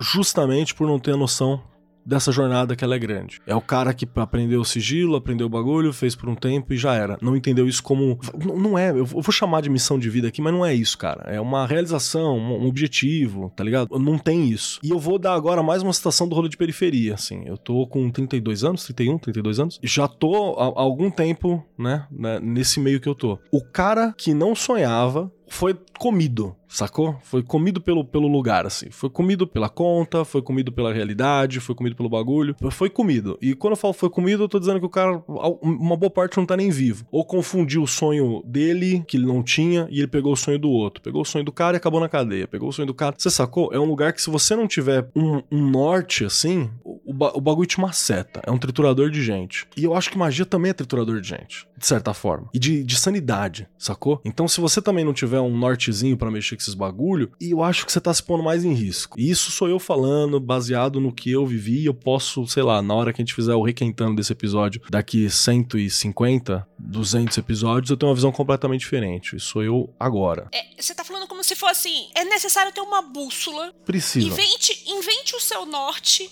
mas é preciso ter uma bússola. tem que ter uma grande obra. Se essa obra vai ser construir um palácio, construir um casinho, ou, ou- ou só, sei lá, sacou? Tem que ter uma Exatamente obra. isso, cara. Qual, qual que é a obra? Se, se vai ser a casa do, do- da, da Ravan lá, do maluco imbecil, do sertanejo, ou se vai ser tipo teu barraco de Nossa, é tua goma feio, de, bicho. de- né? Pode julgar a de grande obra das outras pessoas, eu julgo. Mas Essa grande obra aí é me- meio merda. Quando eu ouço uma galera falando que grande obra é isso aí, eu vejo, eu vejo o colega não maçom, colega de qualquer coisa, mas eu citei o não maçom aqui justamente pra vocês pensarem em maçons. Eu imagino o cara botando aquilo ali na cabeça, a casa do Gustavo Lima. Eu, inclusive, gosto de ver vídeo do Casimiro reagindo à mansão que tá à venda, justamente porque, cara, a, a crise estética da, da, da meta do, do, do rico Ah, é gritante. Gritante. tem que julgar mesmo. É, é entretenimento pra mim. É que com todo- Crise é estética. Com todo Estética. respeito, com todo respeito aos mora- grandes moradores de interior, com toda a sua sabedoria, mas o rico brasileiro é um grande caipirão. É isso. não, não, é muito com feio. todo cara. respeito. O, o rico, o rico é brega, é cafona. Puta, mas tu vê que, tipo, por exemplo, tem um Gico lá fora, que é o Gico que transcendeu. É o minimalismo. É a galera que pega tudo, vai morar no mato e morre depois de comer cogumelo. É um Gico mais interessante. Porra, tu vê documentário, tu vê. a Vamos mostrar aqui a casa do jogador de futebol. É ruim demais, é feio, é dói, é muito É que feio. você tá falando, demais, você tá, você tá falando de um rico específico, que é o novo rico. Aquelas Mo- escadas que você tropeça, né? Esse é um morre. não. de Mas o novo. velho rico é família es- real no escadas, Brasil. Escadas Niemeyer. A escada Não, que é não é. morte certa. Você tá confundindo de novo. Existe, existe uma, uma, uma riqueza específica aqui, que agora, não, não tô defendendo o rico, hein? Pau no cu do rico. Mas eu preciso citar essa parada. O novo rico brasileiro, ele tem uma crise estética. Ele quer ouro, ele quer rococó, ele quer família real. Sacou? Que é Ele mármore. quer colunas gregas. Ele quer mármore, ele quer coluna grega, ele quer estampa, ele quer cadeiras Luiz XIV sem saber o que é uma cadeira Luiz XIV. Porcelanato aí- é pouco pra ele. Exato. Ele quer mais, Agora, ele quer ir além. Existe, existe uma riqueza aqui que é uma riqueza com lastro. Que é uma riqueza suplici, tá ligado? Que Com já é rico há muito tempo. Eu tava estudando isso essa semana que passou. O suplici? Existe. Não, os dois tipos de riqueza. Existe o novo rico. Que é o dinheiro novo e existe o dinheiro velho. E não importa o quanto você tenha dinheiro, o pessoal do dinheiro velho não consegue fazer você migrar de um pro outro. Que é o dinheiro velho é o dinheiro de herança. É os quatrocentões. o- a pessoa que tem dinheiro há, há gerações. É o que aquele barman dois- tava falando pra gente, né, Liver? Que ele trabalhava em dois lugares, um em Pinheiros e um no Jardins. E ele via exatamente a galera do dinheiro velho e do dinheiro, dinheiro novo. Não, eu acho que os dois dinheiro apanham muito bem. E quando você bate é igual. Mas. Os dois ricos, do minimalista ao rococó, é, os dois entram num bar, assim, sabe? Tipo, Mas, mas entende, eu entendo que esteticamente falando existe essa distinção muito bem, assim, existe muito bem. Sim. Exi- existe uma distinção e o engraçado é porque a gente tem, quando a gente vai trabalhar em, em produtos de luxo, a gente tem que estudar essas- esse, esse tipo de mercado. E, tipo assim, o pessoal do dinheiro de herança, de gerações, não deixa você migrar do dinheiro novo para lá. E o dinheiro novo acaba aumentando essa, essa crise estética, por assim dizer, essa estética que eles escolhem pra, até para se diferenciar. Quando, Tipo assim, é tipo, tem o mesmo, foda-se você. Você tá falando que é brega porque você não tem. Exatamente. Exatamente. Você tá me chamando de brega porque você é um fudido. Mas tem essa necessidade É- é o Não, mas é- necessidade, né? mas é- O- o- Sim, eu acho que você tem que ensacar merda e vender pra esses dois, assim, fácil. Eu Ensaque quero uma Lamborghini dourada, dois. é isso. Porque ninguém mais tem. É uma Lamborghini dourada, mas é no sentido assim: ele vai virar pro cara que é tão rico quanto ele, mas é rico de, de, de família, e vai falar: você acha ruim, mas porque você é, é um ultrapassado, entendeu? Eu vou pegar isso e voltar pra pauta de uma maneira genial. É aquele cara que ele vende iluminação pra você no sentido de ele sempre usa branco. Ele tá sempre com cristais no Ele pescoço. é branco. Ele é branco. Ele é branco. Ele, né, é o cara da mesa radiônica, com todo respeito à galera da mesa radiônica. Ele Não é tô- branco, usa branco, fala branco, veste branco, vomita Eu branco. não consigo entender o que você, fala- o que você tá falando. Você fala muito branco pra mim. Não consigo entender o que você tá falando. né? É, é, tem uma galera que vende dessa maneira, né? Sempre fala calmo, fala pouco, É, dá é, aquelas são- são perigosos. lacradas esotéricas, né? É a estética, né? Você espera que uma pessoa rica apresente, ou uma pessoa elevada, apresente certos signos, símbolos que esteja portando esses. a- Aí a pessoa pega esses símbolos sem ser uma pessoa iluminada, ou só porque imagina que para ser iluminado precisa ter esses signos, e aí começa a bagunçar tudo, né?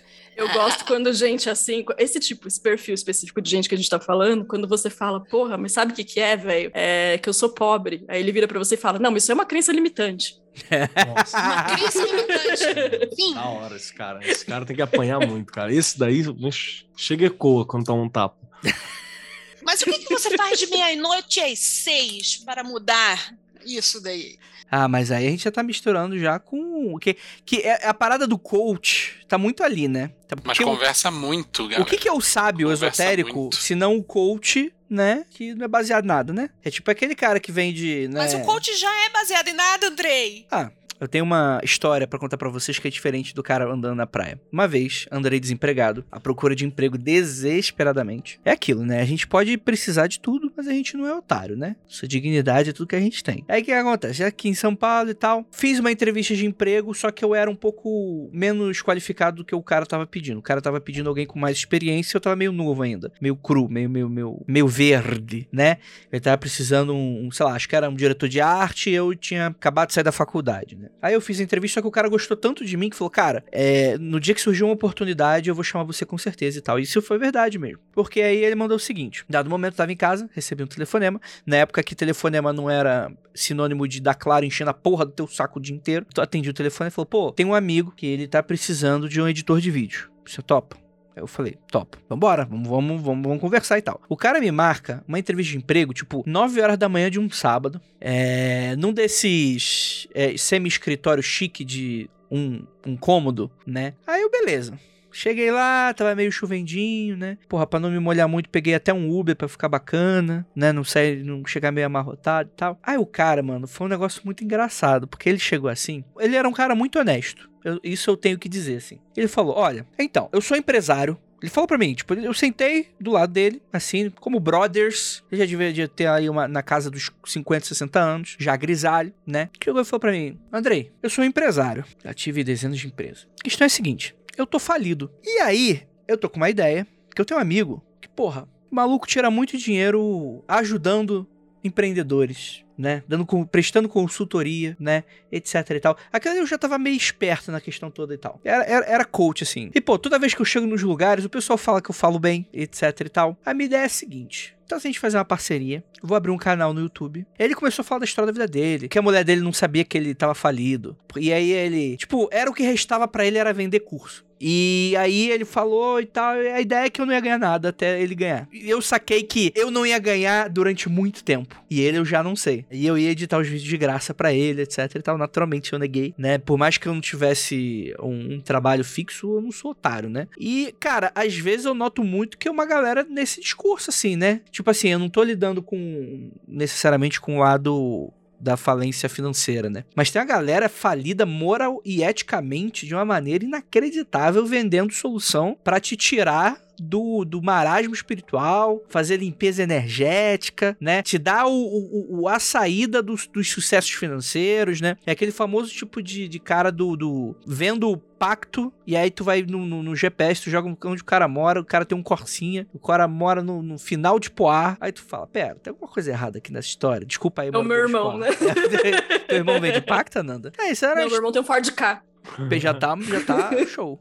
É, era só essa história que eu queria compartilhar mesmo. Tomem cuidado com essa galera aí que tá falida e que. Ainda mais nessa época que a gente tá vivendo, né? Que, que porra, abundam pessoas assim, sabe? Sim, eu acho que você pontuou uma coisa muito louca aqui, que iluminação, ela, eu- ela despertar, iluminação, sentido, estamos usando isso tudo como sinônimo aqui, pelo menos eu tô usando nesse momento. Ela é uma preocupação importante pro magista, tá ligado? Alguma obra, não precisa ser a grande obra, alguma obra é importante pro, pro magista, acho que é legal ter isso como norte, beleza. Mas vamos lembrar que ela tem um componente particular, individual muito forte, muito forte, Pra você não comprar a grande obra do outro como se fosse tua, tá ligado? Você não comprar a estética da grande obra do outro como se fosse tua. E até grupo, fica muito ligeiro sobre qual grupo você está participando. Eu entendo algumas ordens, alguns grupos que eles têm vasto lastro histórico, né? Há muito tempo e tá aí desde sempre, ok, mas confere, tá ligado? Dá uma olhada e lembra que você tem que ser ligeiro, né, mano? Isso acho que é uma das questões mais importantes, assim. Mas ela tem um componente de, uma, de, um, de um olhar individual, assim, uma decisão individual pra ir atrás. Não pega dos outros pra você, não. Acho que por isso que auto, autoconhecimento é tão importante, né? Caralho. É, não, não necessariamente desse jeito que eu faço, né? O culto a Ori, enfim, do seu jeito. Mas se entender, sabe? Tipo, entender onde estão as suas limitações, as suas fraquezas, as suas forças. Eu acho que quanto mais consciência você tem de si mesmo, menos risco você corre de cair nessa coisa de abraçar uma grande obra que não é sua, é do outro, sabe? Perfeito, perfeito. É, o que leva também é uma coisa que a gente meio que esbarrou, né? Que, que a gente sempre fala aqui no Magicando, mas acho bom também a gente deixar bem claro, né? É importante ter essa, essa zona de quarentena, essa, essa rede de apoio, justamente porque é meio que natural, mesmo que não seja um golpe financeiro, como é muito comum, mas tem uma galera que tá num pique de, tipo assim, quer ser o Osho do rolê, e aí vai querer, vai, ele é o Osho que quer ter o Osho. Então fica, toma com o olho no teu Osho aí, porque ele quer ter Osho. E, tem uma, e é muito comum a gente receber esse tipo de relato, muito comum. E às vezes a pessoa não tá nem, tipo, na maldade no sentido consciente, mas tá arrastando uma galera pra baixo junto, né? E é complicado, porque não tem como, tipo, você pode ter alguns sinais, né, que a gente sempre debate por aqui, mas não tem como, não tem algo que vai te caracterizar, porque afinal de contas a gente tá falando sobre algo que é sutil, no, no universo sutil, né? O cara tá falando que recebeu uma mensagem e falou, ó, mandaram falar isso pra você. Você vai ter que decidir se você acredita naquela parada ou não, e aí você vai ter que ligar com outras coisas que você tá achando, né? Então é sempre bom É, ficar você precisa esperto do também. teu tua rede de apoio, seus amigos, o que quer que seja, pra chegar e funcionar basicamente como o Ministério do Vai da Merda, né? Você precisa de alguém que seja amigo de verdade e chegar pra si assim, amigo, coloca a mão no ombro e falar, amigo, para. O amigo pensa, né? Eu acho que a primeira dica é ser uma pessoa que justamente tá lá pra tirar a tua rede de apoio ou tá lá pra censurar o seu senso crítico, de, de certa maneira. Do tipo, não leia tal livro, não veja tal tipo, te proíba. Não é, te não é falando que, ah, isso aqui é ruim ou não presta. Não é isso. É a parada que te proíbe, ó, você não pode ler. É a característica, acho que essencial do abusador, seja lá em qual âmbito for, assim, ele te tirando da sua rede de apoio e, e você não Alienação, percebe, é aos poucos, vai te distanciando do seu grupo, das suas E é coisas. qualquer então. abusador, isso. Em qualquer lugar, de ponto. qualquer jeito. É. Não estamos falando só de espiritualidade. Qualquer abusador faz isso. E eu repito que a gente, ah, mas você tá falando disso agora, o que isso tem a ver com iluminação total, cara? Num lugar, numa era que a gente tá carente de sentido, tá ligado? Numa era que a gente tá buscando alguma coisa, numa era que a gente tá carente de várias paradas, assim, o que mais Olha vai o Socho aí aparecer da vida. é maluco Furado vendendo lâmpada. nessa- É, mano, num abismo civilizatório, é, nesse abismo civilizatório, nessa escuridão desgraçada, todo mundo quer vender lâmpada, tá ligado? É, é isso aí mesmo. Excelente, gente, excelente. Gostaria muito de agradecer a todos vocês. Não teve live hoje, porque, enfim, a gente tá gravando. Eu não preciso explicar porque não tem live, não. Vai- não Você esqueceu de divulgar o link, pode falar. Não, não, não. É porque a gente tá gravando duas vezes na semana pra gerar gaveta, né? Eu Nossa, acho que essa live gaveta. duas vezes na semana é meio pesado pra gente, até porque a gente tem muito freak. Não, Imagina! Tá bom, então você ajeita a essa live. carinha linda sua. Dá um sorriso, Andrei. Se o ouvinte não se importar com o fato de eu estar feia, pra mim tá tudo bem. E... Puta, cara, eu tô parecendo Nunca uma tá senhora de para 90 com isso, anos. Pô, segunda-feira à noite, galera, é, Começou. é triste. Começou. Um podcast que tem um Vinícius, ninguém pode falar que é feio. Eu proíbo. Exatamente, eu tô aqui pra jogar a barra lá pra baixo. Mentira, Mano. o o Vinícius vai Pra ser feio do meu lado é um esforço do O caralho. Vinícius tá um charmoso de bombojack da Ferrari, todo estiloso, com a, com a careca brilhando por causa É. o do. Vinícius, ele tá sempre tá nos panos, sempre tá com as Então, três é, eu tô olhando- estreladidas. Eu tô tá olhando pra mim ali, eu sou uma senhora de 90 anos de touca e chale tomando chá, tá ligado? É isso a minha, a minha situação. Gente, Mas é não exatamente tá essa o estado- situação do Keller. É, Você não tá vendo o de estado de, conservação desse, desse casaco. exatamente. Não.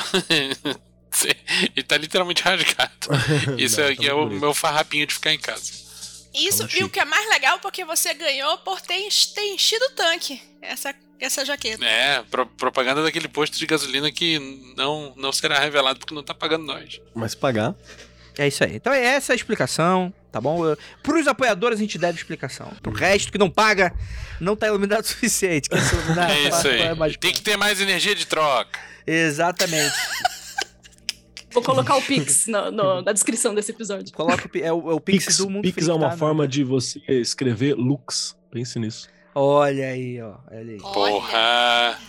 Caralho, Kelly. É, é, Nanda- Impossível contestar. Isso dá pano pra manga, hein? Lá vai o Vinícius e os arcanos velados. Fazer a gematria de Pix, né?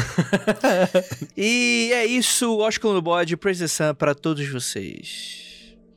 Praise, praise, praise the Beijo, sun. crianças. Não sigam pra luz. Beijo, gente.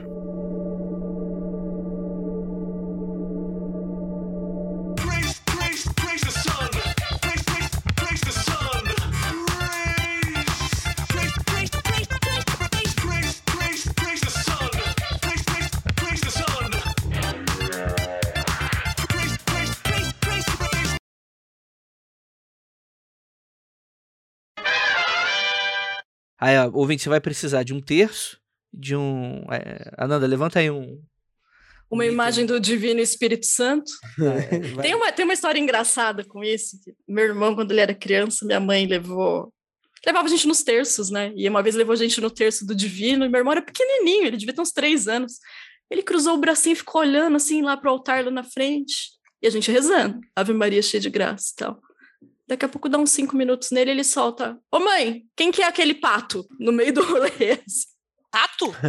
Pato, era o de-. Era, era o pombo A do pomba. Divino Espírito Ah, Santo. lá em meu. Deus. Caralho. Mogi, aqui na região, cara. você tem devoção ao Divino Espírito Santo, que é a pomba. Aquela de pomba branca e tal. É.